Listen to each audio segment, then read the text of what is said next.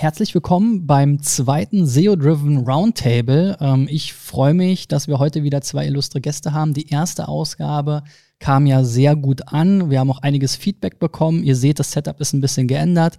Ähm, wir freuen uns natürlich weiterhin über Feedback. Wir haben heute zwei Gäste und ein Schwerpunktthema. Das Thema ist SEO und vielleicht auch Online-Marketing und Strategie im Reisebereich, in der Tourismusbranche. Und da haben wir einmal den Konstantin Rehberg auf der Anbieterseite, der bekannt geworden ist als SEO und Vordenker Digitalmarketer bei AO Hostels, mittlerweile bei Price Hotel Chief Digital Officer ist, richtig. Ähm, mit dem werden wir über die Herausforderungen gleich mal sprechen, was so in der Welt Booking.com los ist. Und auf der anderen Seite haben wir den Maximilian Moore, sozusagen der Vertreter der eher contentlastigeren Publisher-Seite. Ähm, du hast Erfahrungen, die du mitbringst von Axel Springer und auch von Urlaubspiraten da schauen wir gleich mal sozusagen, was da die Herausforderungen sind, wenn man sich von der Content-Seite äh, dem ganzen Thema widmet. Und im dritten und letzten Teil soll, ich, soll es dann darum gehen, ähm, dass eigentlich der größte Wettbewerber vielleicht sogar Google selbst sein wird mit den eigenen Produkten. Aber dazu dann später im dritten Teil. Okay, Konstantin, kommen wir erstmal äh, zu dir und der Anbieterseite. Du bist ja sozusagen Hotelvertreter, ähm, Hotellerie-Experte, hast dich auch schon das eine oder andere Mal ähm, aktiv in der Presse gemeldet zum Thema Booking.com. Ähm, wenn wir mal hier so schauen, äh, ich habe mal verglichen AO Hostels, ähm, Price Hotel und Booking.com. Ähm, wie sieht das denn aus? Im Prinzip, Booking.com ist ja eigentlich so eine Art Monster, was sich aus den ganzen kleinen und großen Hotels speist, diese dann automatisch mehr oder weniger kannibalisiert und dadurch zur Übermacht wird. Wie kann man sich dagegen wehren oder wie soll man damit umgehen?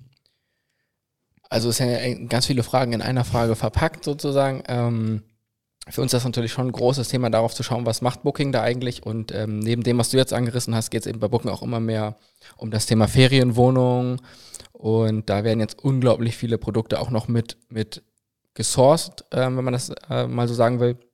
Das ist unglaublich krass. Und ich würde auch mal so sagen, dass Booking tatsächlich erst seit so drei, vier Jahren wirklich strategisch SEO auf der Pipeline hat. Also man hat vorher gesehen, dass natürlich immer äh, allein durch die schiere Größe gab es da super viele Rankings, aber es war jetzt nicht so rein äh, strategisches Thema. Das sieht man ja auch an dem Sichtbarkeitsverlauf, den du jetzt mal aufgemacht hast. Da spiegelt sich das ja ganz gut wieder. Da sieht man ja so irgendwie ab 2013, 14, 15 ging es irgendwie los und ab 2017 geht erst so die Kurve richtig nach oben. Und ähm, worauf wir da immer ganz genau schauen oder worauf eigentlich auch jedes Hotel ganz genau schauen sollte, ist eigentlich, woraus speisen sich eigentlich diese Rankings? Also ich sag mal, wenn wir jetzt über organische Rankings an der Stelle reden, dann darf das oder dann hat das alles seine Daseinsberechtigung. Wenn wir jetzt in den Bereich schauen, ähm, der Marke, also wie heißt eigentlich mein Hotel? Bei uns in dem Fall halt ähm, Price Hotel in Kombination dann mit dem mit der tatsächlichen Location. Also das, die Hotels haben bei uns dann immer einen Ortsnamen in Kombination mit, mit der Lage, also meinetwegen Price Hotel Hamburg City, was dann für uns auch eine Marke ist, die wir auch so anmelden. Und ähm, da ist natürlich die Conversion am Ende des Tages am höchsten, weil das sozusagen der letzte Punkt im Conversion Funnel ist. Und ähm, da ist das strategische Interesse von Booking natürlich wahnsinnig groß, einfach dort zu ranken, äh, gecovert noch durch eine Ad-Schaltung, also da dann irgendwie den ganzen sichtbaren Bereich abzugreifen. Brandbidding. Brandbidding, großes Stichwort. Und das ist tatsächlich der Bereich, wo wir da ganz genau drauf schauen mit allen Partnern, mit denen wir zusammenarbeiten oder auch potenziellen Kooperationspartnern. Wie verhält sich da eigentlich so ein Partner? Und ist es da nicht so, dass ich quasi oftmals die, die Rankings des jeweiligen Partners auch mitfinanziere? Also wenn ich ähm, bei Booking einfach schaue, dann ist es schon so, wie ich gerade sagte, dass das strategische Interesse von Booking wahnsinnig groß ist, einfach diese Rankings einzunehmen. Und das finanziere ich ja quer. Und die, die SEO-Conversion ist ja nach wie vor der günstigste Kanal. Und wenn es dann eben da noch einen Brandbezug hat und die Conversion-Rate irgendwie im zweistelligen Bereich ist, dann ist das eben wahnsinnig. Und ähm, ja, da sollte man halt schon sehr genau drauf schauen. Und jetzt seid, oder gut, ich weiß gar nicht, wie groß jetzt Price Hotel ist. Das ist ja ein bisschen so ein Startup in dem Bereich. Ähm, ihr wächst noch sehr stark. Bei AO Hostels war das, glaube ich, schon äh, deutlich äh, weiter jetzt von, den, von der Standortzahl. Ähm, aber ähm, vielleicht kannst du ja mal darauf eingehen, äh, welche Möglichkeiten haben denn jetzt Hotelketten, ähm, sich da aufzustellen? Und dann vielleicht auch in Abgrenzung, was soll denn jetzt so ein kleines Familienhotel in Hamburg an der Alster machen, äh, die jetzt keinen Chief Digital Officer haben und eine Entwicklungsabteilung und vielleicht eine Online-Marketing-Abteilung. Ja, auch, du hast ja schon so ein bisschen angekündigt, auch bei Price Hotel. Also die Besonderheit ist wirklich, wir haben jetzt vier Hotels auf, ähm, aber bis nahezu 20 weitere Verträge unterschrieben und das, was da alles auf uns zukommt, das ist ja sozusagen Zukunft, die wir jetzt vorbereiten. Ähm, deswegen haben wir bislang auch dem Thema SEO noch nicht so die mega strategische Bedeutung beigemessen. Das ist jetzt das, was wir gerade aufbauen. Und ähm, deswegen beschäftigen wir uns halt auch genau mit der Frage, die du gerade gestellt hast. Und ich glaube, so diese rein wirklich mega organischen Keywords, also jetzt ähm, Hotel Berlin, Hotel Hamburg, ähm, da hast du als einzelne Brand oder als einzelne Kette kaum eine Chance, einfach auch, weil deine einzelnen Signale, die du, die du an Google zurückgibst, in der Regel viel zu schlecht sind, weil du nicht diese breite Auswahl hast. Auch nicht haben kannst. Ähm, bei ganz großen Ketten sieht das noch ein bisschen anders aus. Die ranken dann oft aus anderen Gründen nicht, weil sie einfach strategisch nicht gut aufgestellt sind. Ähm, bei kleinen Einzelhotels ist der große Vorteil, dass die meistens ja einen Themenschwerpunkt haben. Also es gibt super viele Hotels. Wir waren jetzt gerade zwei Tage in Amsterdam auf so einer Experience-Tour ähm, und haben uns dann nochmal ganz viele Hotels angeschaut, auch wie die so ihre Story erzählen.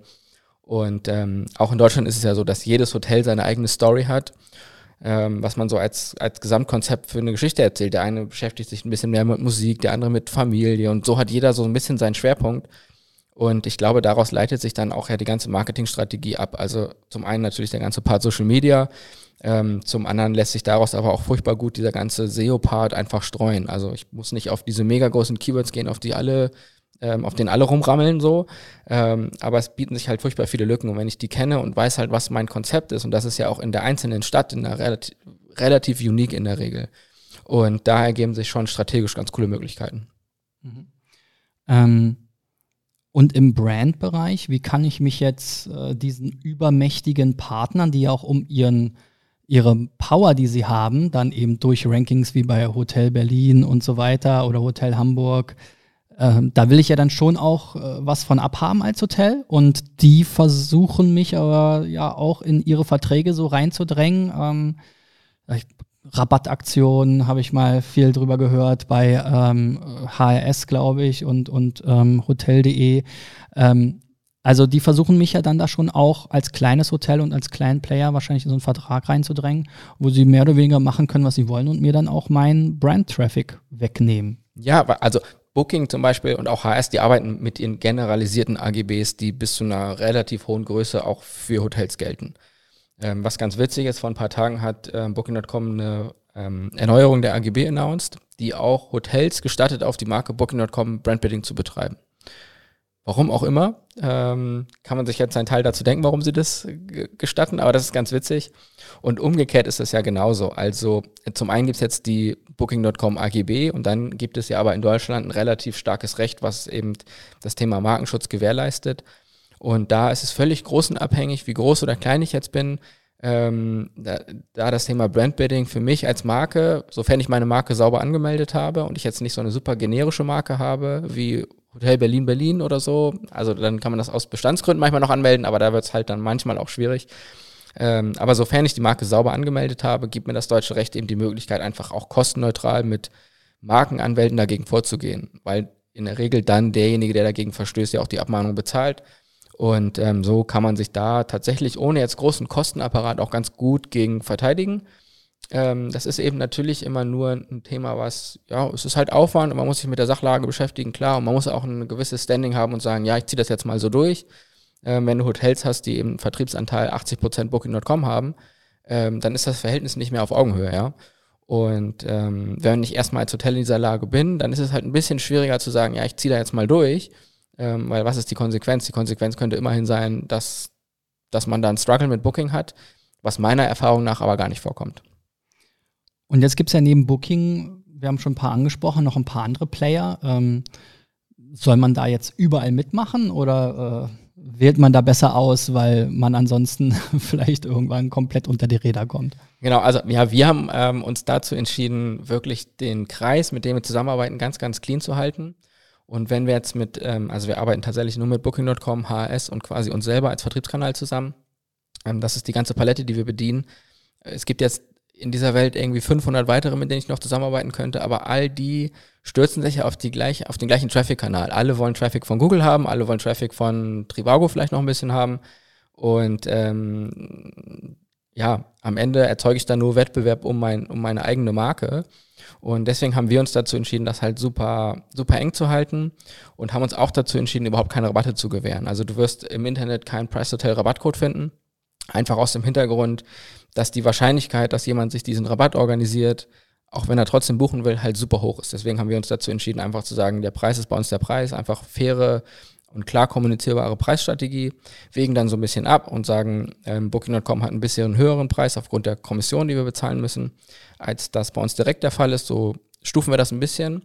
Ähm, aber das da ist machen die Strategie. mit, ja, weil oft wirbt ja so ein Booking auch mit Same Preis überall. Äh, sie haben bei uns keinen Nachteil und dann kriegt man, ich habe jetzt gerade wieder äh, ähm, äh, in, in ähm, in UK was gebucht über Booking.com, war jetzt eine Ferienwohnung, aber sofort in der Nachricht stand dann drin, ja, und hier, wenn Sie noch Fragen haben, gucken Sie doch mal auf unserer Website vorbei und übrigens, wenn Sie nochmal wiederkommen, dann können Sie bei uns direkt buchen, es ist viel günstiger und das kam über das Booking.com Messaging-System, ja, ähm, habe ich mich schon ein bisschen gewundert, also inwieweit machen die denn da mit mit dieser äh, Preisstrategie? Also es gab, auch das hat ja einen juristischen Hintergrund tatsächlich und es gab ähm, ja ursprünglich die Entscheidung, dass ich als Hotel und oder als Kaufmann ja erstmal eine Preishoheit habe. Ähm, jetzt ist das wieder gerichtlich gekippt worden und die Rechtslage ist wieder so ein bisschen ungewiss. Keiner weiß, was, was quasi auf der Rechtsseite los ist. Das muss ich jetzt erstmal wieder neu finden. Aber tatsächlich ist es ja im Innenverhältnis auch einfach, was habe ich für ein Verhältnis mit Booking.com und wie kläre ich das mit denen? Und ähm, die machen das schon mit. Also da habe ich ähm, auch mit allen anderen Hotels, mit denen ich so Kontakt habe, wir sind da kann man fast sagen, als Szene so relativ gut vernetzt. Ähm, immer wieder äh, gehört, dass es da ja, einfach, wenn ich das sauber regel und sauber mit Booking bespreche, dann ähm, gibt es da auch diese Möglichkeit. Dann haben wir beim, beim letzten SEO-Driven Roundtable gehört, ähm, du musst zur Destination werden. Sozusagen der letzte Punkt in der Customer Journey. Du musst die Conversion machen. Wenn du jetzt nur so ein Durchlauf-Allhitzer bist, nur der Preisvergleich oder sonst was, ähm, dann hast du Nachteile. Ich meine, das müsste doch eigentlich äh, für die Hotels sprechen. Auf der einen Seite, ähm, auf der anderen Seite, äh, ja, versucht, ist ja Booking.com auch direkt schon der letzte Conversion-Schritt. Gibt es da Abgrenzungen in dem Markt? Ähm, entwickeln sich alle Anbieter auch die Preisvergleiche in die Richtung? Äh, wie, wie, entwickelt sich das da? Ja, genau, ist ja erstmal die Frage, ähm, früher hat man als Hotel immer gesagt, ich habe ja das Bett und das verkaufe ich und deswegen ist mir relativ egal, was online passiert. Es gibt auch immer noch Hotels, die dieser Meinung sind. Aber dieses Phänomen, was du gerade beschreibst, ist halt tatsächlich ja erstmal zu schauen, wer ist eigentlich der größere Teil der Journey quasi. Und sowohl Booking als auch Airbnb, Expedia und so weiter, die versuchen sich ja so zu positionieren, dass sie der größere Teil der Journey sind und das Hotel quasi nur noch Übernachtungsdienstleister. Und wenn man sich jetzt mal Hotelkonzepte wie, wie bei Uber und Co. Ja, irgendwann ja. werden die noch umgebrandet möglicherweise. Ja, definitiv. Und wenn man, also genau das passiert gerade. Es gibt eben diese Konzept aus Indien, Oyo, ähm, die einen ganz spannenden Weg gehen und sagen, wir versuchen möglichst viele Bestandshotels in unsere Markenwelt zu holen. Gar nicht jetzt aus Franchise-Gesichtspunkten, sondern versuchen einfach da möglichst viele Hotels anzuschließen. Und die sagen eigentlich, wie das Bett aussieht, welche Farbe das Bett hat, ist gar nicht so wichtig für uns. Für uns ist entscheidend, dass das richtige Logo an der Tür hängt und wie wir diesen ganzen digitalen Funnel bedienen. Und ähm, das ist halt das ganze Online-Marketing-Thema im Tourismus, in der Hotellerie, geht halt immer mehr über zu den Plattformen. Und da kann man eben als Hotel nicht mehr sagen, ja, ich habe ja das Bett und deswegen bin ich quasi das Ende der Conversion. Ähm, da muss man sich schon sehr gut positionieren und auch ein richtiges, gutes Konzept halt finden.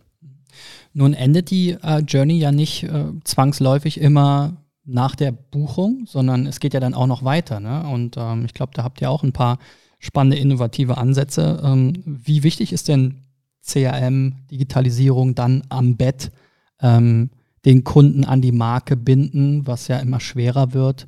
Ähm, ja, was kann man da machen als Hotel im digitalen Bereich?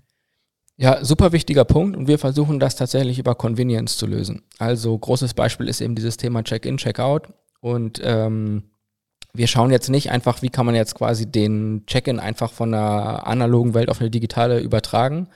Wir stellen halt zwischendurch immer noch mal die Frage, ist das das, was der Kunde eigentlich will oder will nicht der Gast vielleicht gar kein Check-in haben, will der einfach automatisch von der App eingecheckt werden? Und das sind die Fragen, die wir stellen und da versuchen wir dann technische, technische Lösungen zu entwickeln.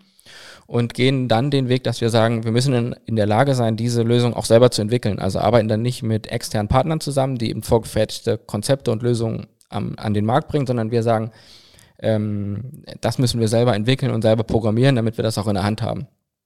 Aber nochmal, das ist für uns ein super starker Convenience-Faktor. Also wir versuchen wirklich einfach diesen ganzen Prozess zu vereinfachen, smart zu machen und dich dann auch zu überraschen und dir Erlebnisse zu bieten, die du so nicht erwartet hast. Also das versuchen wir dann ganz klassisch am Frühstück zu machen, dass wir sagen, wir haben äh, bestimmte Elemente am Frühstück, die du so nicht erwarten würdest. Und damit überraschen wir dich dann positiv. Ähm, ist jetzt nur ein Beispiel, da versuchen wir ganz, ganz viele von zu liefern, aber das ist so unserer, unser, un, ja, unsere Herangehensweise an das Thema. Vielleicht nochmal zurück an den Anfang der Journey und, und zum Thema SEO äh, auch. Ähm, wie siehst du denn da die Verteilung? Ähm, ist das sozusagen die meiste Nachfrage jetzt äh, Hotel Berlin, München, Frankfurt, Hamburg? Und wenn man jetzt irgendwo in, in Darmstadt oder mir fallen gar keine kleinen Städte ein, weiß ich nicht, Unterpusemuckel ist, ähm, ist, ist das überhaupt noch ein Markt? Ähm, wächst dieser Markt, schrumpft dieser Markt? Hat man da vielleicht auch durch den Standortvorteil dann vielleicht doch auch nochmal mehr einen Vorteil, weil vielleicht auch Booking.com eben nicht diese überragende ähm, USP-Experience hat, weil es halt nicht 378.000 Betten gibt in Unterpusemuckel? Ja, definitiv. Und es gibt ähm, auch ja Netzwerke in den einzelnen Städten. Also je kleiner die Stadt ist, desto stärker ist eigentlich das Netzwerk der Hoteliers vor Ort. Ähm, und da gibt es dann immer auch so, also mal eben, ähm, eben auch bestimmte Effekte, die anders sind als in der Großstadt. Also wenn du in der Großstadt den Effekt hast, dass die, dass die Hoteliers sagen, wir wollen jetzt einen stabilen Preis einfach bieten und nicht uns die ganze Zeit äh, mit Preisdumping unterbieten, ähm, dann wirst du in, je größer die Stadt ist, immer den Effekt haben, dass einer sagt, ja klar, jetzt mache ich es erst recht. Und ähm, da bieten kleinere Städte schon besondere Attraktivitäten. Und ähm, wenn ich jetzt eine Stadt habe, wie wir machen zum Beispiel Ende des Jahres in Erfurt auf, dann ist eben die Wahrscheinlichkeit, dass wenn, wenn jemand organisch nach irgendwie einem Produkt wie Hotel Erfurt sucht, dass ich das habe, was der braucht, die ist halt viel, viel höher als in Berlin. Weil in Berlin hast du eine unglaublich große Fläche und die Wahrscheinlichkeit, dass ich jetzt mit meinem Hotel genau da bin, wo du nach Berlin willst, die ist halt quasi ja fast null. Weil es ja nicht mal ein Stadtzentrum richtig gibt und das haben ja viele Städte in ähnlicher Art und Weise. Und deswegen ähm, sind eben diese sogenannten B-Städte, alles was jetzt, ich sag mal, unter, unter 500.000 Einwohner hat, oder so Größenordnung ab 750.000 und, und drunter. Ähm, das hat dann eine, schon eine besondere Attraktivität, sich da positionieren zu können und auch gut positionieren zu können. Ähm, sagen wir mal, ich würde jetzt heute ein Hotel gründen ähm, und ich habe erstmal nur die Chance, äh, über Google da ranzukommen. Äh, wie, wie würdest du vorgehen? Was wären so deine drei Tipps, äh, um nicht komplett unterzugehen? Also kommt jetzt erstmal super stark darauf an, wo dein Hotel gelegen ist. Nehmen wir mal an, du machst das jetzt hier in Berlin auf. Äh, Lichterfeld ist, glaube ich, hier Stadtteil, ne? Ähm, Hohenschönhausen. Hohenschönhausen, also jetzt nicht unbedingt A, Berlin A Standort für ein Hotel. Ja. Ähm, Wir sind aber, in der Nähe vom Ikea. Ja, genau. Also ähm, Schritt eins ist, glaube ich, erstmal, dass du wirklich dein Konzept und deine Story definieren musst, um zu sagen, wie willst du dich da positionieren, was ist auch deine Zielgruppe. Und ähm, du musst ja mehr oder weniger von Tag eins an deine Miete bezahlen können oder zumindest deinen Investor befriedigen können. Das heißt, ähm, du kannst nicht mit einer Strategie starten, die erst in zwei Jahren funktioniert. Du musst mit einer Strategie starten, die dir so voll, sofort den, die, Betten voll macht. Das heißt, du musst über die bezahlten Anzeigen bei Google de facto gehen, wenn du jetzt nur mit Google zusammenarbeiten willst. Das heißt, du musst die normalen AdWords bespielen, du musst aber auch die Hotel-Ads bespielen. Und dann musst du schauen, dass deine Marke einfach auch ein großes Suchvolumen generiert und musst irgendwie ähm, den Google Orbit verlassen und musst halt schauen, wie generierst du Suchnachfrage auf deinen eigenen Brand. Das schaffst du nicht nur über Google. Influencer beschimpfen, habe ich so in den UK gesehen. Ja, alles Mögliche. Also ähm, einfach irgendwie News und Nachfrage generieren. Ne? Also das ist so, da gibt es ja verschiedene Strategien. Ähm, wir zum Beispiel für unseren Teil gehen da sehr stark über die lokale Presse, weil wir eben auch ein sehr businesslastiges Hotel sind. Und ähm, im Bereich Business ist es eben so, dass viele Übernachtungen von den Firmen vor Ort kommen. Und deswegen ist es für uns wichtig, lokal präsent zu sein. Und da gehen wir stark über die Presse. Im zweiten Teil soll es jetzt mal mit dem Maximilian Moore mehr um die Content-Welt gehen und die Publisher. Du hast ja da eine Menge Erfahrung ja. aus, dem, aus deiner, äh, den letzten Tätigkeiten, zum Beispiel für Axel Springer. Ähm, wir haben hier einen ja. Case. Äh, vielleicht kannst du mal erzählen. Also äh, konkret war es Bild, äh, für die ich gearbeitet habe, aber ja. klar ist ja ein Teil von Axel Springer oder der, der am meisten gehasste Teil. Ach, und äh, Bild hat äh, tatsächlich damals auch versucht, andere Portale zu gründen. Als erstes war es Stylebook und das nächste war dann Travelbook. Das passt ja heute sehr gut zum Thema. Und äh, Travelbook war damals, äh, wie man äh, hinter dir sieht, eine Kooperation von TripAdvisor und Bild.de. Mhm. Und das Konzept war, dass man alle Points of Interest, die TripAdvisor so hat, übernimmt, die Bewertungen übernimmt, noch äh, ja, möglichst automatisiert äh, quasi die Datenbank anzapft und versucht, äh, unglaublich viele URLs in den Index äh, zu bringen oder überhaupt einfach äh, dieses ganze Thema komplett sein, groß sein, Großdenken und so weiter, was immer wieder äh, vorkommt. Der Traum aller SEOs. Gib mir ein paar Feeds, ich baller irgendwas zusammen. Ehrlich gesagt finde ich das gar nicht so toll äh, es hat auch nicht so gut funktioniert, deswegen äh, nehmen wir es ja auch als äh, Beispiel mal. Aber ähm, ja, also ich war halt äh, als SEO äh, ein Teil von dem äh, Konzept konnte halt sagen, okay, aus SEO-Sicht könnte man das so und so machen, aber darum ging es eigentlich nicht. Es war eine Kooperation, die aus anderen äh, strategischen Überlegungen gemacht wurde und der Traffic sollte auch nicht unbedingt über Google kommen, sondern eher über das eigene Netzwerk, äh, über ähm, Teaser auf äh, Bild.de und ähnliches. Also das hat auch schon alles gut funktioniert aus äh, Business-Sicht, aber halt aus SEO-Sicht nicht, weil was passiert ist, äh, Google fand das halt äh, ja, also genau, man sieht hier, es sind unglaublich viele URLs entstanden. Zwischendurch haben irgendwie auch äh, 360.000 im Index. Aber was, äh, wenn du halt 360.000 URLs hast, die dann so tolle Themen haben wie Spanien oder Mallorca oder so etwas, wozu es halt einfach dann schon Seiten gibt, die vielleicht noch besser sind als äh, die aggregierten Inhalte von TripAdvisor plus ein kleiner Einleitungstext von einem Redakteur.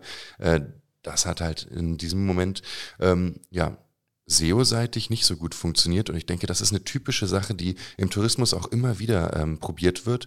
Äh, typisches Beispiel sind, äh, ähm, wenn wenn es irgendeine Art von Buchung gibt, dann gibt es meistens eine Art von Filterung. Man kann filtern nach Reisedatum, nach äh, Ort, nach äh, irgendwelchen äh, Verpflegungen und ähnliches. Und dann WLAN. gibt es ja oft äh, Seiten, die daraus halt URLs generieren, wo dann am Ende ein Fragezeichen steht und dann plötzlich dahinter ewig lange Parameter aufgelistet sind, das ist so das Typische, was man sieht auf vielen äh, Tourismusseiten. Es gibt auch andere Seiten, die versuchen daraus dann Landingpages zu bauen, sogenannte SEO-Landingpages oder so etwas, wo dann irgendwie noch ein äh, halbwegs sinnloser Text eingekauft wird mit tausend Wörtern äh, und irgendwie dann in den Footer gepackt wird und oben drüber trotzdem nur eine Liste ist von Ergebnissen, die irgendwie aus einer Datenbank gefiltert sind. Und ich glaube, dass all solche Modelle, die darauf basieren, dass man eine enorme Masse in möglichst kurzer Zeit anlegt und äh, daraus Landingpages baut, die dann irgendwie äh, sehr stark automatisiert sind, aber nicht unbedingt auf äh, bestimmte Nutzerbedürfnisse eingehen. Oder können sie natürlich auch manchmal, ja, also muss man relativieren. Das sind problematische Dinge aus SEO-Sicht. Mhm. Jetzt ist das ja so ein bisschen, wie ich es eben schon mal angesprochen habe, so lange Zeit die SEO-Strategie gewesen. Viel hilft viel. Wir versuchen an Feeds ranzukommen, wir versuchen an Content ranzukommen. Gerade im Reisebereich gibt's ja tatsächlich auch so Hotel-Content, den man einkaufen kann. Da gibt's große Anbieter, ist ähnlich wie im Produktbereich. Äh, da gibt's große Anbieter, die Produktdaten zusammensammeln, wo man sich immer so fragt, warum haben die Hersteller nicht eigentlich diese Texte selber auch, die sind dann oftmals besser, weil die Hersteller selber gar nicht in der Lage sind.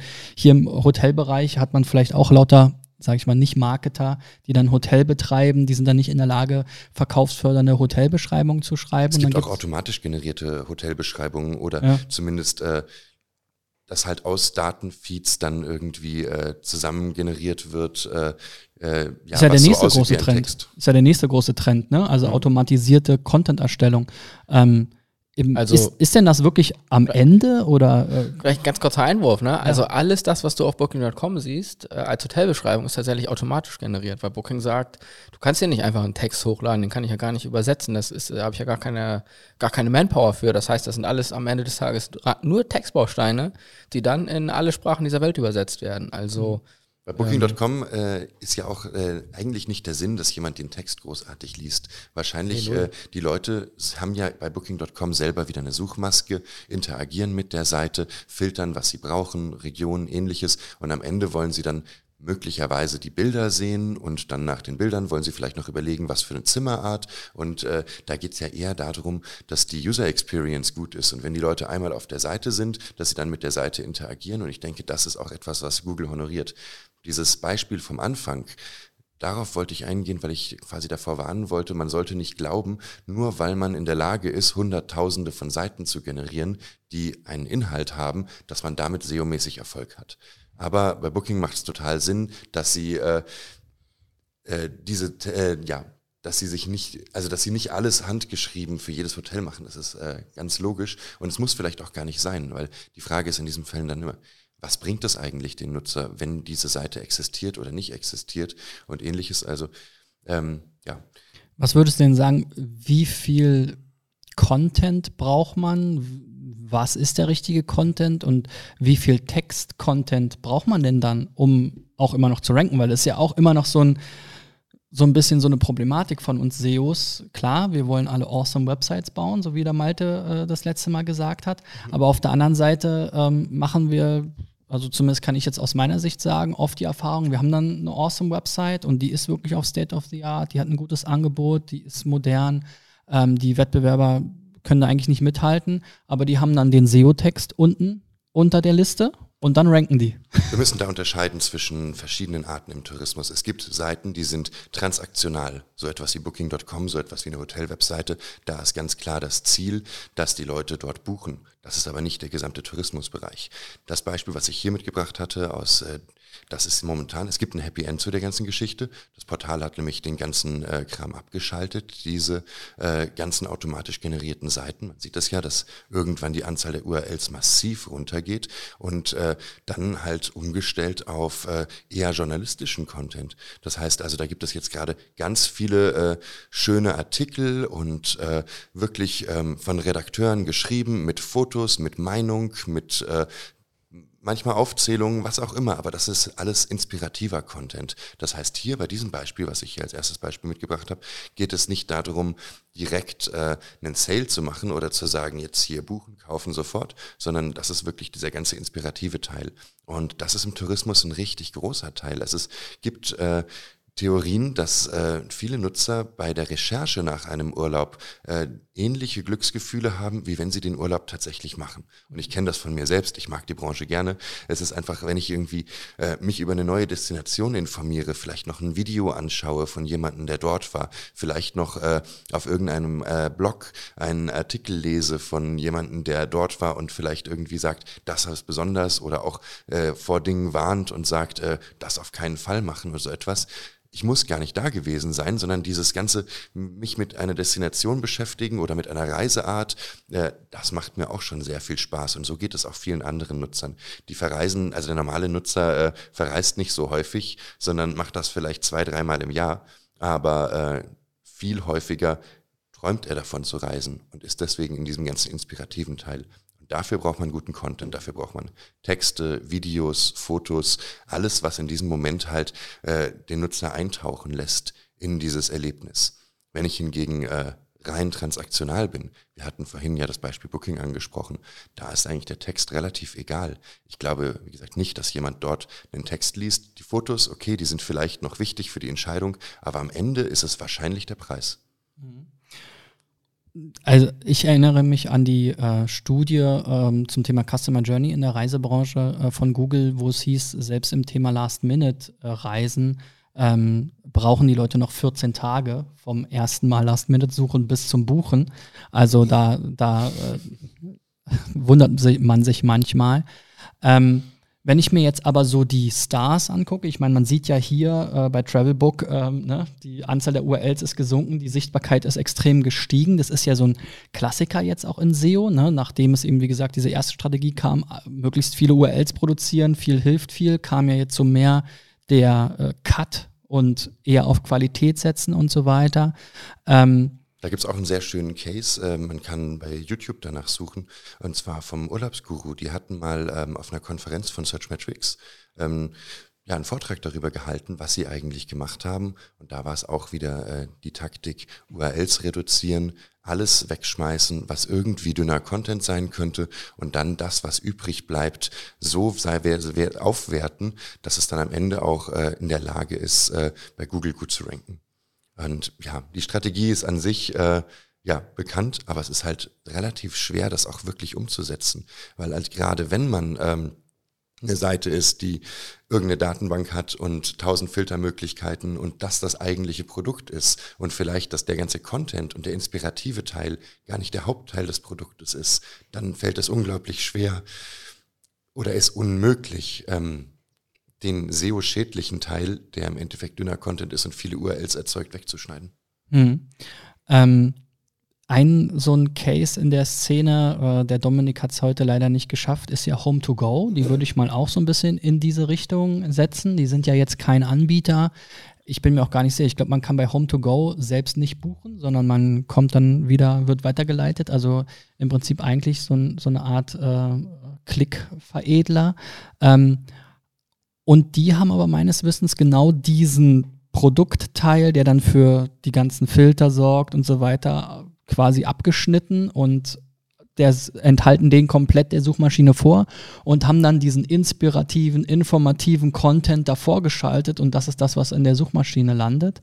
Ähm, meinst du denn, dass das jetzt bei einem ja doch transaktional orientierten Bereich vielleicht, dann Ferienhäuser, ich will jetzt was buchen, ich suche Preise, langfristig die richtige Strategie ist? Oder ähm, ja. ist das jetzt gerade erstmal so ein, so, ein, so ein Effekt, den man gerade hat und äh, der ist aber vielleicht auch irgendwann wieder weg? Nein, also Home2Go ist ein äh, absolut tolles Beispiel. Ähm, es ist auch, ähm, ja, hatte ich auch in meinem äh, SEO Campix Vortrag als äh, Best Practice äh, mit drin. Äh, was dort halt sehr gut ist, ist, dass die Bounce Rate unglaublich niedrig ist, die Leute lange auf der Seite bleiben. Das heißt, die URLs, die auch ranken, die geben den Nutzern etwas und die fangen an, mit der Seite zu interagieren. Du hast es gerade hinter dir aufgemacht. Kann ja mal aus, ähm, guck mal, Urlaub Ostsee. Klingt nach einem unglaublich spannenden Keyword. Ähm, da ist eine Landingpage dafür. Und äh, das ist eine Seite, die Leute fangen hier an, mit der Seite zu interagieren. Das heißt, es sind Angebote, es ist transaktional, es ist in diesem Fall, die werden dort nicht sich informieren darüber, was äh, Urlaub an der Ostsee äh, so sein könnte oder wie die Strände dort sind oder sonst was. Du siehst, das geht eigentlich nur um die Preise. Ich glaube nicht, ehrlich gesagt, dass die Leute hier so weit nach unten gehen und diesen Content äh, großartig lesen. Und ich glaube auch nicht, dass bei Urlaub Ostsee das notwendig ist, weil ich denke, dass die Leute unter Ostsee eine konkrete Vorstellung haben die wissen ungefähr, was die Ostsee ist, wo sie liegt und vielleicht waren sie sogar schon mal da. Vielleicht fahren sie sogar jedes Jahr hin. Und äh, deswegen Urlaub Ostsee ist äh, ein Begriff, der ist eigentlich transaktional. Man kann es nicht genau wissen, weil es ist nicht Urlaub Ostsee Unterkunft oder Urlaubs Ostsee buchen, aber es ist halt von Google hat wahrscheinlich Erfahrungswerte und dieser Erfahrungswert ist, die Leute brauchen als erstes äh, oben äh, die Möglichkeit, äh, damit zu interagieren. Du hast das jetzt gerade aufgemacht, da sind viele Worte drauf. Also äh, klar, es macht schon irgendwie äh, Sinn, auf der Landingpage auch den Content zu haben und Google zu sagen, da ist auch etwas, äh, was die Leute ähm, als Inspiration nutzen können. Und wenn man sich halt die Daten anschaut, äh, die man bei Similar Web findet, sieht man auch, die Leute bleiben da relativ lange. Aber ich glaube ehrlich gesagt bei Home2Go, die Leute kommen nicht wegen dem guten Content, die Leute kommen wegen äh, den Angeboten. Es wird einfach nur vor Google äh, gut so dargestellt, als ob beide Intentionen gut befriedigt werden können und deswegen ranken sie auf Platz eins für Urlaub Ostsee. Aber normalerweise sollten sich, oder viele Seiten müssen sich halt entscheiden, was sie eigentlich sein wollen. Ob sie das inspirative Portal sein wollen, eher mhm. in Richtung äh, Journalismus gehen oder in Richtung Ratgeber, in Richtung Blogs oder ob sie halt äh, transaktional sein wollen. Und dann müssen sie halt vor allem eine extrem gute User Experience bieten. Mhm. Und ähm, geht nicht auch beides? Klar, du hast ja gerade das Beispiel aufgemacht. es wirkt so, als ob es beides kann. Das heißt also, sowohl der Nutzer, der wissen will, was ist die Ostsee, welches Klima herrscht da, zu welcher Jahreszeit, äh, welche Strände gibt es dort, diese Informationen findet man ja dort. Mhm. Ja, also ich glaube, das, das Thema, da steckt ja auch so ein bisschen das Thema Suchintention dahinter. Ne? Ich glaube, ähm, das ist immer so leicht dahergesagt, aber oft gar nicht so eindeutig. Also wir beschäftigen uns ja auch viel so mit Ferienhäuser-Themen und so weiter und äh, haben einige ähm, Kunden im äh, Tourismusbereich, ähm, Hotel und so weiter. Und manchmal wundert man sich, äh, dass bei eigentlich, wo man denken würde, ja, Urlaub Ostsee oder äh, Ferienwohnung Ostsee, da wissen die Leute schon, was sie wollen. Das müsste eigentlich transaktional sein. Ähm, äh, wundert man sich dann doch, wie, wie informationslastige Seiten da kommen. Ähm, wie, wie würdest du denn einschätzen, wie, wie, kann, man, wie kann man da als Publisher äh, das für sich irgendwie ermitteln oder feststellen? Sollte man jetzt auf seine Keywords eher transaktional gehen? Sollte man jetzt eher informational gehen? Ist man jetzt eher das Transaktionsportal oder muss man das vielleicht sein, wenn man dann zu diesen ranken will? Oder ist es doch alles ich würde empfehlen, sich zu entscheiden. Also, dass man äh, ganz klar oben im sichtbaren Bereich, above the fold, hundertprozentig klar macht, was jetzt gerade äh, die primäre Absicht ist. Ja. Also entweder schreibt man da oben äh, ein Inhaltsverzeichnis mit Sprungmarken, äh, wo man sieht, das ist äh, ganz klar äh, alles äh, inspirativ, aber in dem Beispiel, was du jetzt gerade offen hast, da sieht man, das ist ganz klar transaktional. Man sieht Ewigkeiten, Preise, man sieht Filtermöglichkeiten. Das ist für mich äh, Above the Fold 100% eine transaktionale Webseite. Und man muss sich da entscheiden. Wovon ich eher abraten würde, ist, wenn man beide beides versucht. Und das gibt es oft genug, dass man irgendwie einen kleinen Einleitungstext hat, der dann irgendwie sagt, ja, klicke hier und du kannst mehr. Und dann hier gibt es aber auch noch was, äh, wo man äh, was buchen könnte. Und dann gibt es hier noch zehn Werbebanner, die irgendwie äh, aufploppen. Dann ist der Nutzer irgendwie ähm, ja, manche verhalten sich so, manche so und das ist dann für Google nicht eindeutig genug. Das heißt also, mein Tipp wäre, sich einfach erstmal festzulegen, was diese eine Landingpage soll. Und prinzipiell äh, kann man auch auf einem Portal zwei Landingpages haben. Eine, die eher in Richtung Ratgeber geht und eine, die ganz klar transaktional ist. Ja, jetzt hast du ja selbst auch nochmal das Beispiel Urlaubsguru angesprochen. Ähm, du warst jetzt zuletzt selber auch ja bei ähm, Urlaubspiraten oder mhm. immer noch ähm, da am Start. Ähm, kannst vielleicht auch nochmal auf diese Blogger-Kiste eingehen. Das ist ja auch ein ja. sehr beliebter Bereich im, äh, im Urlaubsbereich. Äh, wir bloggen, wir bloggen, wir bloggen. Äh, wir bloggen jede Woche über die gleichen Themen. Wir bloggen jedes Jahr über die gleichen Themen. Ähm, wir bloggen immer wieder über die gleichen Deals.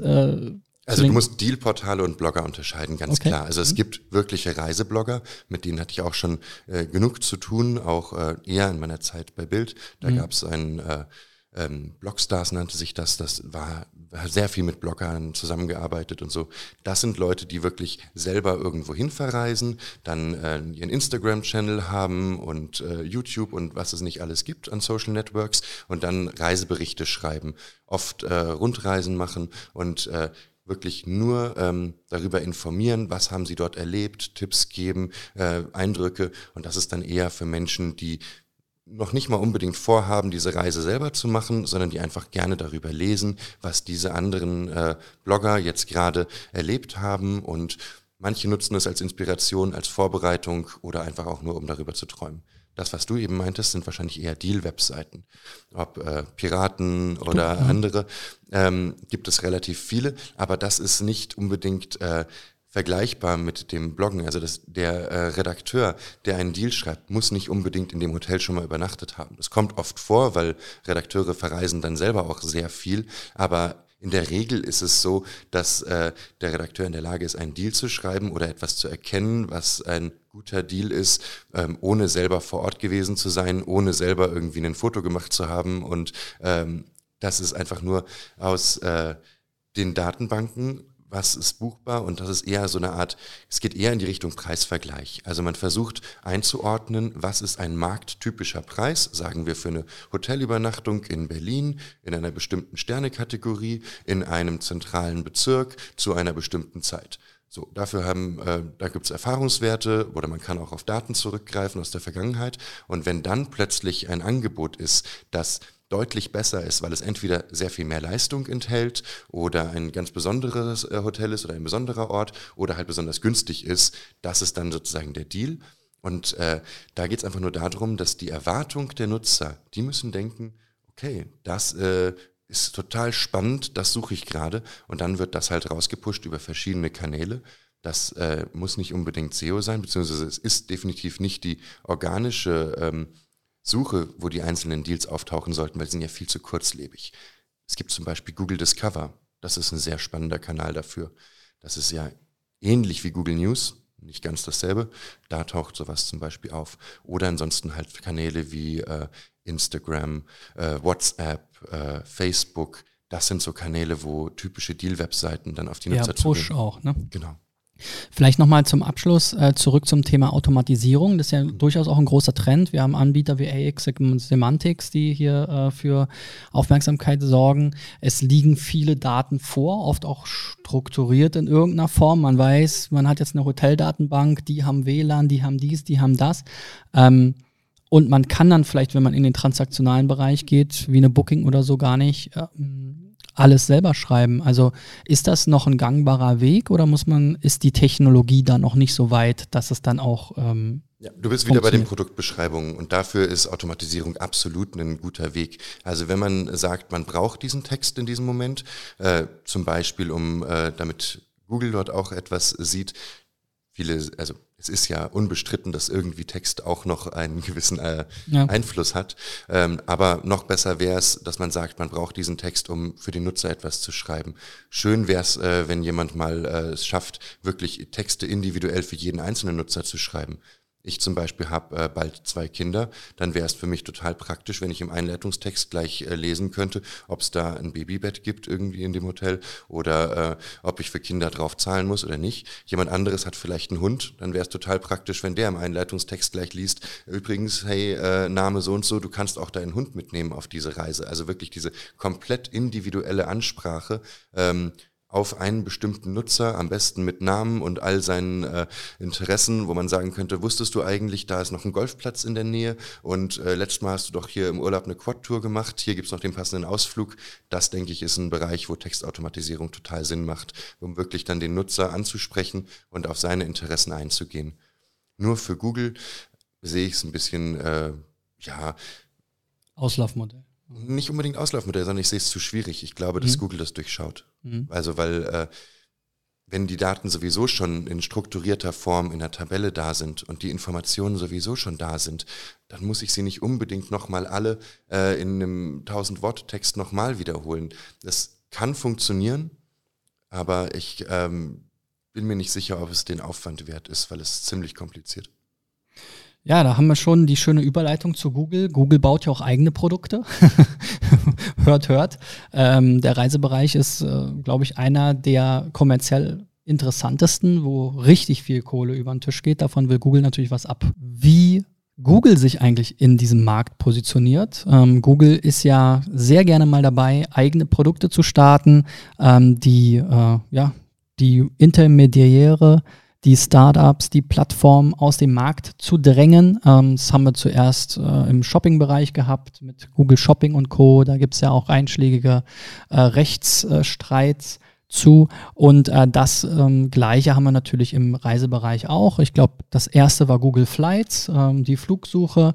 Äh, mittlerweile gibt es eine Hotelsuche, ähm, eine Ferienhaussuche, also der ganze transaktionale Bereich, der natürlich super interessant ist. Aber es gibt eben auch Produkte, die eher in diesen Publisher-Bereich gehen, die eben Inspiration, äh, Reiseführer, Destination ähm, sozusagen vorstellen, wo man sich innerhalb von Google in einer App oder auch im Web durchklicken kann, um dann, upsala, um dann eben ähm, sich, ja, vielleicht so ein bisschen Travel-Porn reinzuziehen. Ne? Wir haben ja gerade im zweiten Teil äh, schon gehört, viele Leute verreisen gar nicht so viel, wie sie sich vielleicht mit Reisen beschäftigen, weil es auch ähm, eine schöne Sache ist.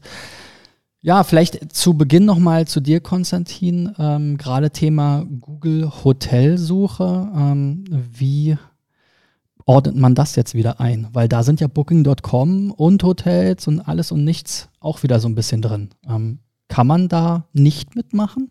Also ähm, nicht mitmachen kannst du de facto nicht. Also das ganze Thema basiert ja am Ende des Tages auf, auf Google My Business, also auf dem ganzen Map-Produkt von Google. Und man muss das erstmal für sich, glaube ich, so alle zwei, drei Monate neu einordnen. Also es war irgendwie die letzten fünf Jahre gefühlt so, dass ich persönlich immer super enttäuscht davon war, was Google eigentlich am Start hat und immer gedacht hat, da muss jetzt mal der große Big Bang kommen. Die haben ja alle Daten und das ganze Produkt Google Hotel ähm, Finder hieß es ja damals noch, war eben so unglaublich schlecht. Schlechte Datenanbindung, schlechte Datenqualität, falsche Preise, unglaublich lange gecached alles, keine APIs und so weiter. Erinnert mich an Google Shopping.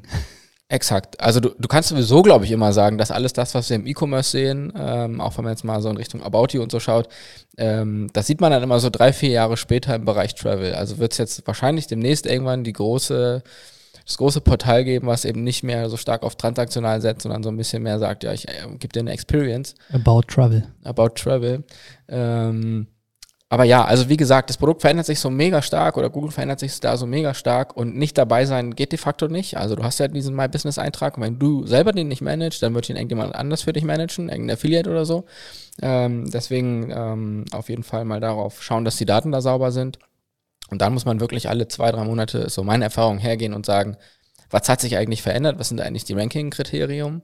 Kriterien? Also was gerade zum Beispiel total witzig ist, ähm, eine Zeit lang war es immer so, dass Google sich darauf versteift hatte, wir zeigen Interior-Bilder, weil die de facto erstmal eigentlich eine groß, größere Conversion haben. Das sieht man auch auf Booking.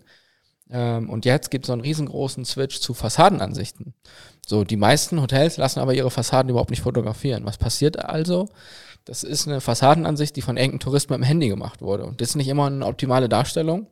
Und da muss man schon schauen, dass man irgendwie diese Trends einfach sich anschaut und schaut, was passiert da eigentlich gerade und dann halt im Notfall sagt, ja, äh, jetzt muss ich mal einen Fotografen bestellen, der mir eine geile Fassadenaufnahme macht. Könnte da auch mit unter Google Street View drin landen?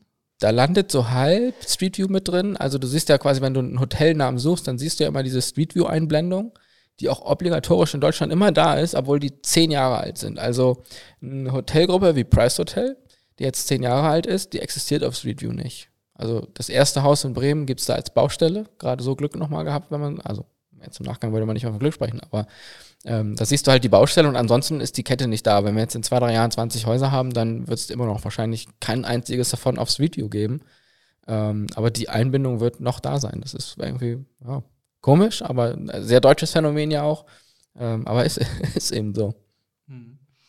Ja, wir sind hier ja gerade, ich habe mal Hotel Berlin gegoogelt und äh, da kommen natürlich nicht nur zuerst vier Anzeigen, sondern dann kommen eben äh, die Ergebnisse aus der äh, Hotelsuche. Ähm, du hast schon gesagt, ähm, läuft über Google My Business. Ähm, wie viel Ads ist da am Start? Also erstmal bist du jetzt ja gerade eingeloggt, das ist jetzt dein personalisiertes Ergebnis. Scheint eine gute Geldbörse zu haben.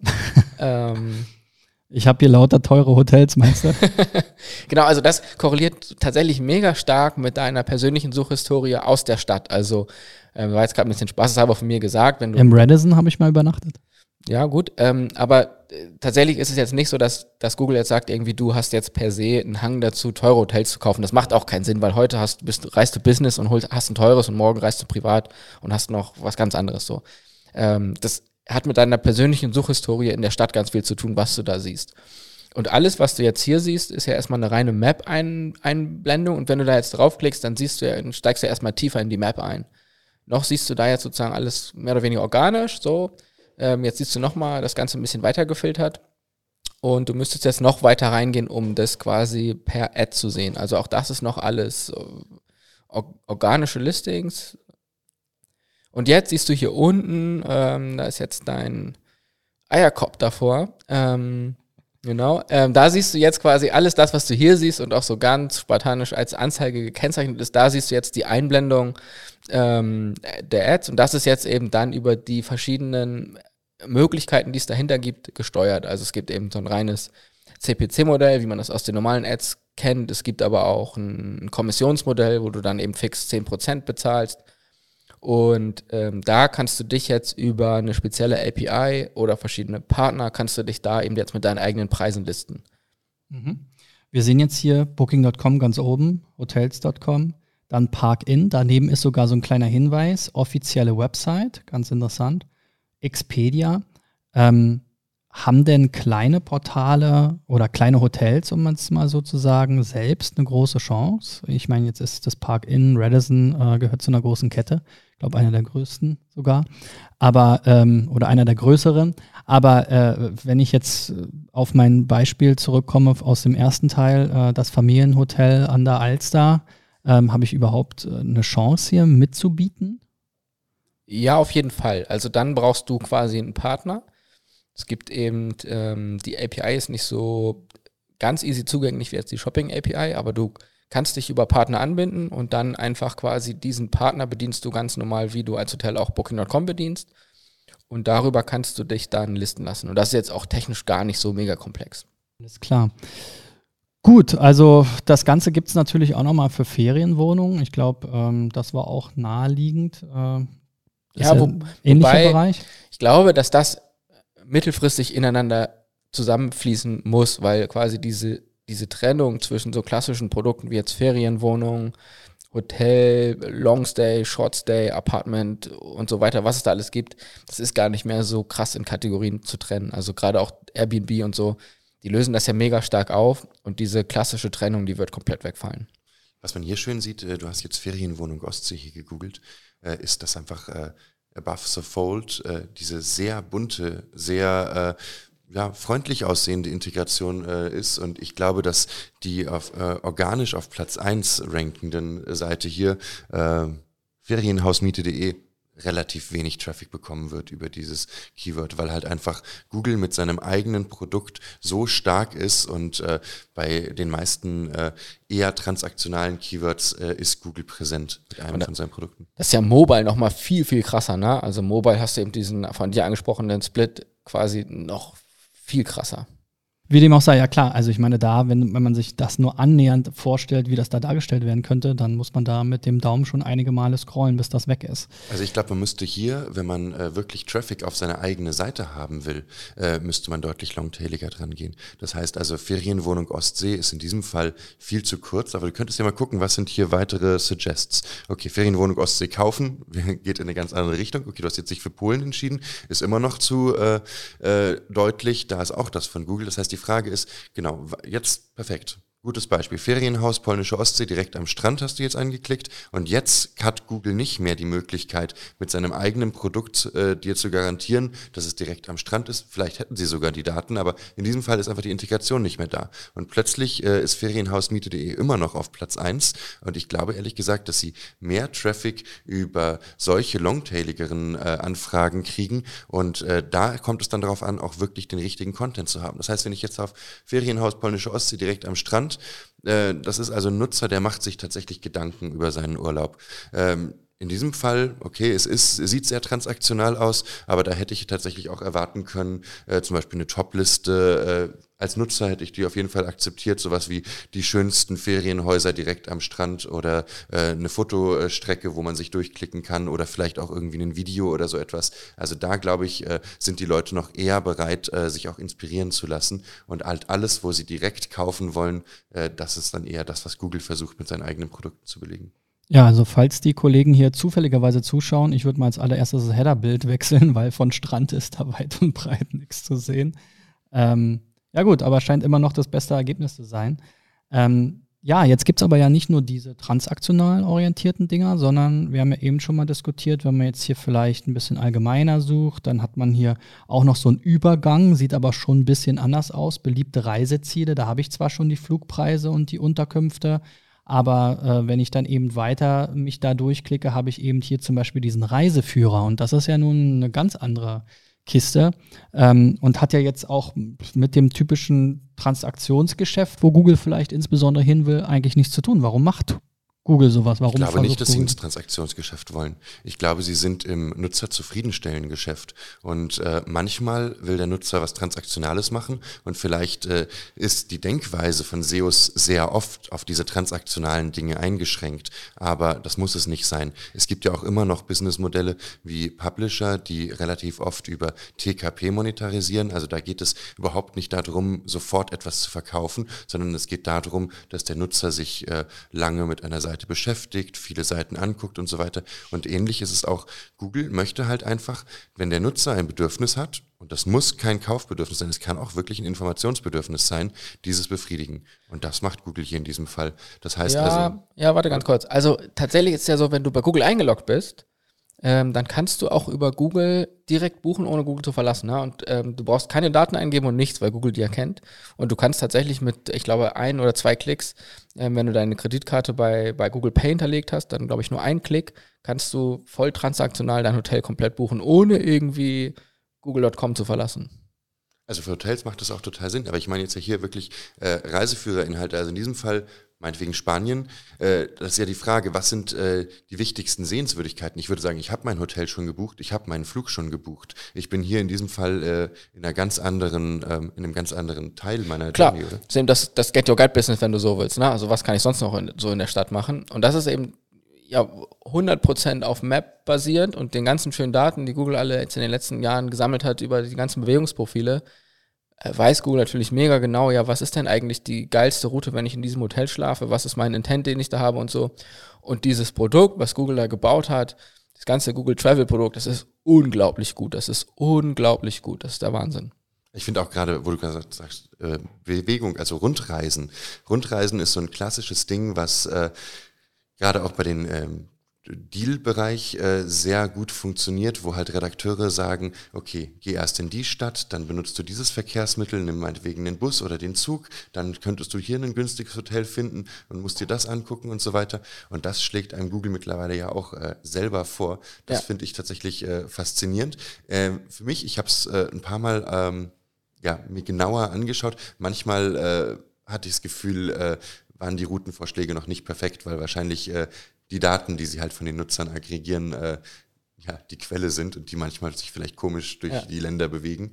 Aber äh, ich denke, das wird noch besser werden und äh, das ist tatsächlich, äh, ich glaube, dass Google da besser sein wird als äh, Redakteure, die vielleicht vor Ort waren, aber dann ja auch nur eine Route kennen. Und wenn Google wirklich aggregiert von allen Leuten, die mit einem Android-Smartphone oder Google Maps äh, dort waren und sich verschiedene Sachen angeschaut haben, dass das dann einfach so ein bisschen äh, ja die Intelligenz der Masse ist und äh, ja, total, ne? Und es hat ja auch immer diesen riesengroßen Convenience-Faktor. Also, äh, egal wie gut du als Redakteur bist, ähm, du hast eben nicht die Möglichkeit zu sagen, mit einem Klick äh, mache ich jetzt dir das Busticket klar, mach dir, äh, also den Transportation Service, mach dir das Ticket klar, mach dir das Hotel klar.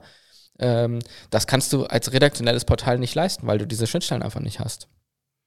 Ich habe hier mal, während ihr diskutiert habt, ein bisschen weitergeklickt. Ähm, ich, war kürzlich in Barcelona. Wir haben auch die Sagrada Familia besucht. Wir haben das über Get Your Guide gebucht. Aber ich war echt erstaunt, wie weit das hier geht. Und wir sehen ja letzten Endes die Transaktion, wie du eben schon beschrieben hast, mit Google Pay und so weiter, läuft direkt auf Google.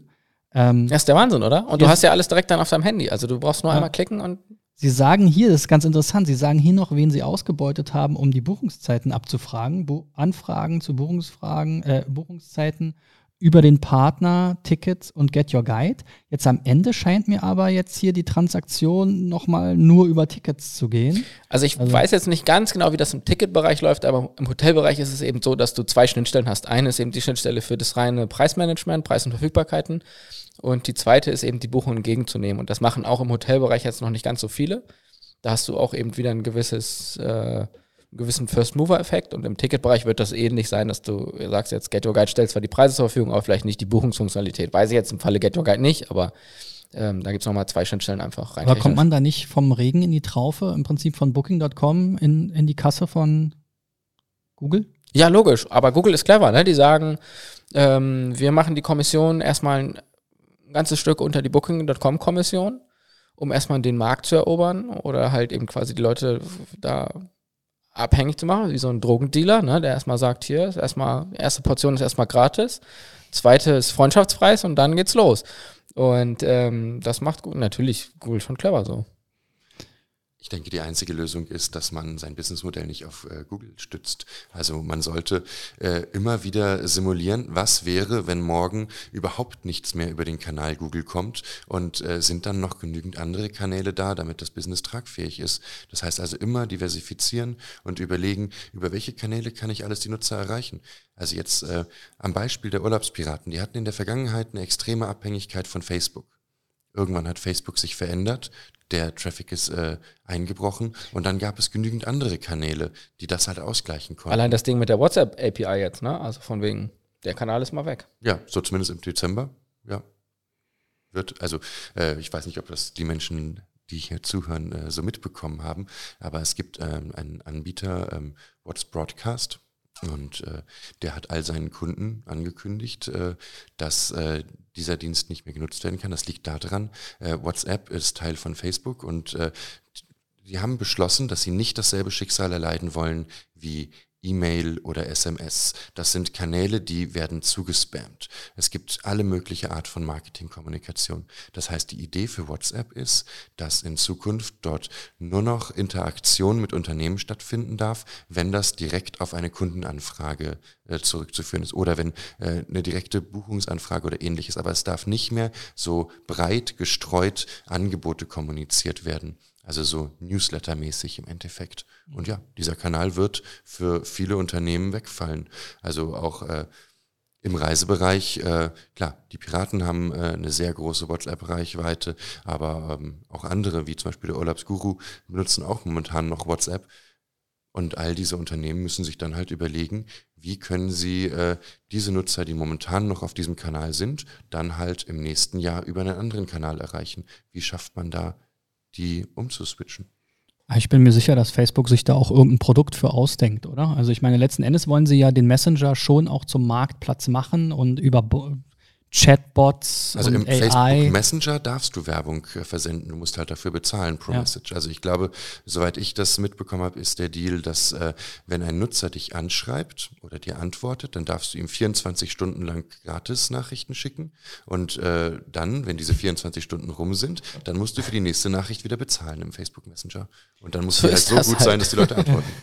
Aber bei WhatsApp äh, wird das nicht möglich sein. Also so wie ich es verstanden habe, ist die Strategie, dass der Facebook Messenger der Kanal ist, wo man Werbung verschicken darf und dafür bezahlen darf. Und WhatsApp soll der Kanal sein, der eine hohe Relevanz im Leben der Nutzer hat. Das heißt, da geht es darum, dass die Qualität der Nachrichten hoch sein soll und äh, zu Lasten äh, der Einnahmen, in diesem Fall dann für Facebook. Oder es wird kein Monetarisierungsmodell geben, so wie ich es verstanden habe. Mhm.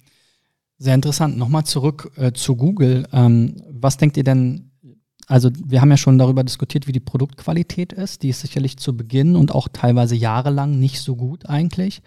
Wird aber dann ja auch ähm, sicherlich durch die Vorteile, die Google hat, äh, die Marktmacht, die sie haben, die sie dann auch schamlos ausnutzen, was ja ähm, Rechtsstreits hervorruft, ähm, wird das Produkt aber trotzdem weiter in den Markt gedrängt. Es gibt viele User, die da drüber gehen. Sie haben dadurch viele Daten, um optimieren zu können. Die Produkte werden in der, ähm, im, in der im Schlussfolgerung quasi besser. Wir sehen, mittlerweile brauchen wir gar nicht mehr Google verlassen, um ein Ticket für die Sagrada Familia zu buchen, um ein Hotel zu buchen, äh, etc. pp. Selbst wenn man jetzt andere Traffic-Kanäle für sich und sein Geschäftsmodell ausmacht, diese Google-Welt, die verschwindet ja nicht. Und die wird ja durch Mobile und Android und Smartphones noch viel enger. Wie, wie soll ich denn da mich jetzt wieder mit meinem kleinen Hotel in Lichtenberg ähm, in diesen, also in den Zugang zum Kunden zwischen Google und Facebook drängen? Musst du das eigentlich? Also sagen wir mal wirklich, du hast ein kleines Hotel. Vielleicht kannst du auch einfach dafür sorgen, dass äh, wenn deine Zimmer alle belegt sind, egal in wen du jetzt irgendwie die Provision gezahlt hast, dass dann äh, dein Business läuft. Also das ist wirklich die Frage, wenn du ein ganz kleines Hotel bist, wirklich ein Haus hast, musst du dich dann damit beschäftigen, äh, wer das alles eine Provision kriegt? Also das Witzige ist, wir haben, äh, sorry, das Witzige ist, wir haben einen so einen Fall, ähm, also ich kann es jetzt aus dem äh, Erfahrungsschatz sozusagen aus, äh, aus näherer Familie äh, be äh, beschreiben. Die hatten tatsächlich ein so ein Hotel in Berlin Mitte, zwischen Mitte und, und Wedding. Und die haben eben genau das Phänomen gehabt, dass eben einerseits ähm, die Kosten immer weiter gestiegen sind. Ja, also einfach ne, Kosten für Strom, Personal etc. pp. sind in den letzten zehn Jahren haben sich wahrscheinlich verdoppelt. Ähm, die Hotelraten sind durch den steigenden Wettbewerbsdruck immer niedriger geworden und die Provision und das ist ja dann das Problem, wenn Google erstmal oder Booking.com oder wie sie alle heißen ähm, äh, dich an dem Hahn hat, die Abhängigkeit hat, dann ist es ja nicht so, und das wissen wir auch aus AdWords, dass das für immer günstig und profitabel bleibt, sondern die nehmen ja immer mehr von deiner Marge weg und saugen dich ja immer weiter aus. Ähm, ich glaube schon, dass es langfristig ein Problem ist, oder? Also, um jetzt nochmal auf die Frage zurückzukommen, wenn du wirklich nur ein kleines Hotel hast, ähm, egal in welcher Stadt in Deutschland, dann würde ich tatsächlich heutzutage auch hergehen und würde sagen, ich mache Booking.com only mache einen Deal mit denen und sage, dafür kriege ich irgendwie 3, 4 Prozent weniger Provision, aber ich mache nur Booking.com, habe kein Marketing, würde ich, würd ich komplett alles nicht machen. Einfach weil der Apparat nicht stemmbar ist in, in Relation. Ähm, aber auch die Größeren müssen sich das ja überlegen, insbesondere auch die Franchiser und so weiter. Ähm, wozu soll ich denn jetzt viel Geld an, an eine Franchise-Marke abdrücken, wenn am Ende des Tages das, das ganze Spiel eh von, von Google und von der Booking Kund, Der Kundenzugang liegt ja nicht bei der Franchise-Marke, sondern liegt bei Google. Und Immer, ne? ja, immer weniger. Und auch die ganzen Loyalty-Programme und so weiter, die, die sinken ja in der Wertigkeit irgendwie. Ja, weil der Convenience-Faktor einfach diese Loyalty-Programme überholt. Der, der Nutzen aus, aus Convenience-Sicht ist halt viel, viel höher als irgendwie ein Loyalty-Programm, was mir irgendwelche Punkte bringt. Und deswegen müssen sich das auch die ganz, ganz Großen überlegen, wie positioniere ich mich da eigentlich und, und wo liegt da meine Zukunft? Das ist ja auch ein sehr stark, ähm, das ganze Travel-Business ist ja ein Mobile-Game, wenn du so willst. Das ist ja vorwiegend mobile. Und wenn ich alles über mein Google-Handy mache, ich meine, Apple hat da immer noch so ein bisschen eine Sonderrolle, aber wenn ich alles über mein Google-Handy mache, das Handy habe ich ja auch während der, während der Übernachtung dabei. Und es wird definitiv der Tag kommen, wo Google sagt, du kannst mit einer, mit deinem Google Login auch die Zimmertür aufmachen. So, und die ganze Kommunikation übernehmen. Ähm, was machst du dann als Hotel? Was ist dann noch dein USP? Was ist dein Mehrwert? Wo, du hast überhaupt gar keinen Touchpoint mehr zu dem Gast. Der Gast kommt überhaupt Das- nicht mehr in eine Rezeption, der zahlt über Google. Das macht- Frühstück. Ja, im Zweifel das Frühstück, aber die ganz viele Business-Gäste frühstücken überhaupt nicht mehr. Also du hast dann mal mindestens äh, 50 Prozent der Leute, die nicht frühstücken. Zu denen hast du keinen einzigen Gast-Touchpoint mehr. So. Ähm, jetzt ist aber Travel ja trotzdem immer noch ein, ein People's-Business. Wenn du die Leute aber nicht mehr erreichst, weil du keinen Touchpoint hast, was passiert dann mit deiner Marke? So, und das ist eben die Frage, an der wir total stark überlegen, wie schaffen wir es, auch wenn wir ein, ein total Mobile-Game haben, wo wir sagen, wir, wir, die Leute machen auch mit dem Handy die Tür auf, was sie bei uns machen, wie haben wir trotzdem Touchpoints zu dem Gast? Das ist halt die Frage, die wir uns jetzt tagtäglich überlegen und ähm, haben da, glaube ich, eine ganz coole Lösung, die man, äh, auf die wir jetzt so hinsteuern, dass wir sagen, wie schaffen wir das wirklich, halt diesen Touchpoint zu haben? Ich würde nichtsdestotrotz auch dir nochmal, also natürlich zum Stück weit äh, zustimmen. Ich, ich sage auch ganz oft, wenn ich, ich habe ja letztes Jahr 10.000, äh, 10.000 sag ich schon, 1.000 Websites gecheckt und viele, also viele Unternehmen brauchen einfach keine Website mehr. Die sollen sich einen Google My Business Eintrag anlegen, die sollen sich eine Facebook-Page anlegen, dann sind sie auf den beiden großen Plattformen dabei und die sind ja völlig überfordert. Äh, die können jetzt nicht so ein Team einstellen und ähm, klar, dann sind sie erstmal in dieser neuen Welt wie der Uber-Fahrer, nur noch der Dienstleister sozusagen, der das, das Bett zur Ja, Verfügung stellt. Erfüllungsgehilfe, ja. Ja, Erfüllungsgehilfe, aber ja, im Zweifel muss man dann halt gucken, wie man darin wiederum sein Geschäftsmodell findet. Ist quasi dann sozusagen die Frage, wie viel Prozent müssen Sie abgeben, damit alles für Sie erledigt wird und könnten Sie für denselben Betrag eine Marketingabteilung einstellen? Ja. Ich glaube, die Frage wird man bei vielen dann eher negativ beantworten. Der Fender ist gerade ausgegangen. Ja, das macht nichts. Wir sind auch äh, so gut wie am Ende, würde ich sagen. Ähm, vielen Dank auf jeden Fall. Alle kennen jetzt mein Passwort. Nee. Vielen Dank auf jeden Fall für euch beide, dass ihr euch so viel Zeit genommen habt. Ich glaube, es war Klar, sehr sehr, gerne. sehr, sehr spannend. Total gerne, ja. Äh, sehr, sehr spannend. Ähm, hier auch so dieses Ringen zwischen ich hier der SEO-Dienstleister, du das Hotel, du der eher Publisher und Content und Reiseliebhaber vielleicht auch. Ähm, war eine sehr spannende Runde. Ähm, ich freue mich natürlich, wenn ihr dran bleibt. Äh, SEO-Driven Roundtable wird es sicherlich nochmal mit weiteren Gästen und anderen Themen geben. Es gibt schon eine kleine Warteliste. Auch der Dominik Schwarz hat mir versprochen, irgendwann findet er mal Zeit und dann können wir mal Home to Go auseinandernehmen. Also bleibt dran, abonniert. In der Zwischenzeit könnt ihr auch das Interview oder die Interviewreihe, die ich mit ihm, ich glaube, vor zwei Jahren gemacht habe, ähm, euch anschauen. Die verlinken wir euch auch nochmal und natürlich auch den SEO-Driven Roundtable vom letzten Mal mit ähm, dem Malte und dem Jonas, wo wir über die Google Core Updates gesprochen haben. So viel. Vielen Dank nochmal. Ciao, ciao. Ciao. Ciao, vielen Dank.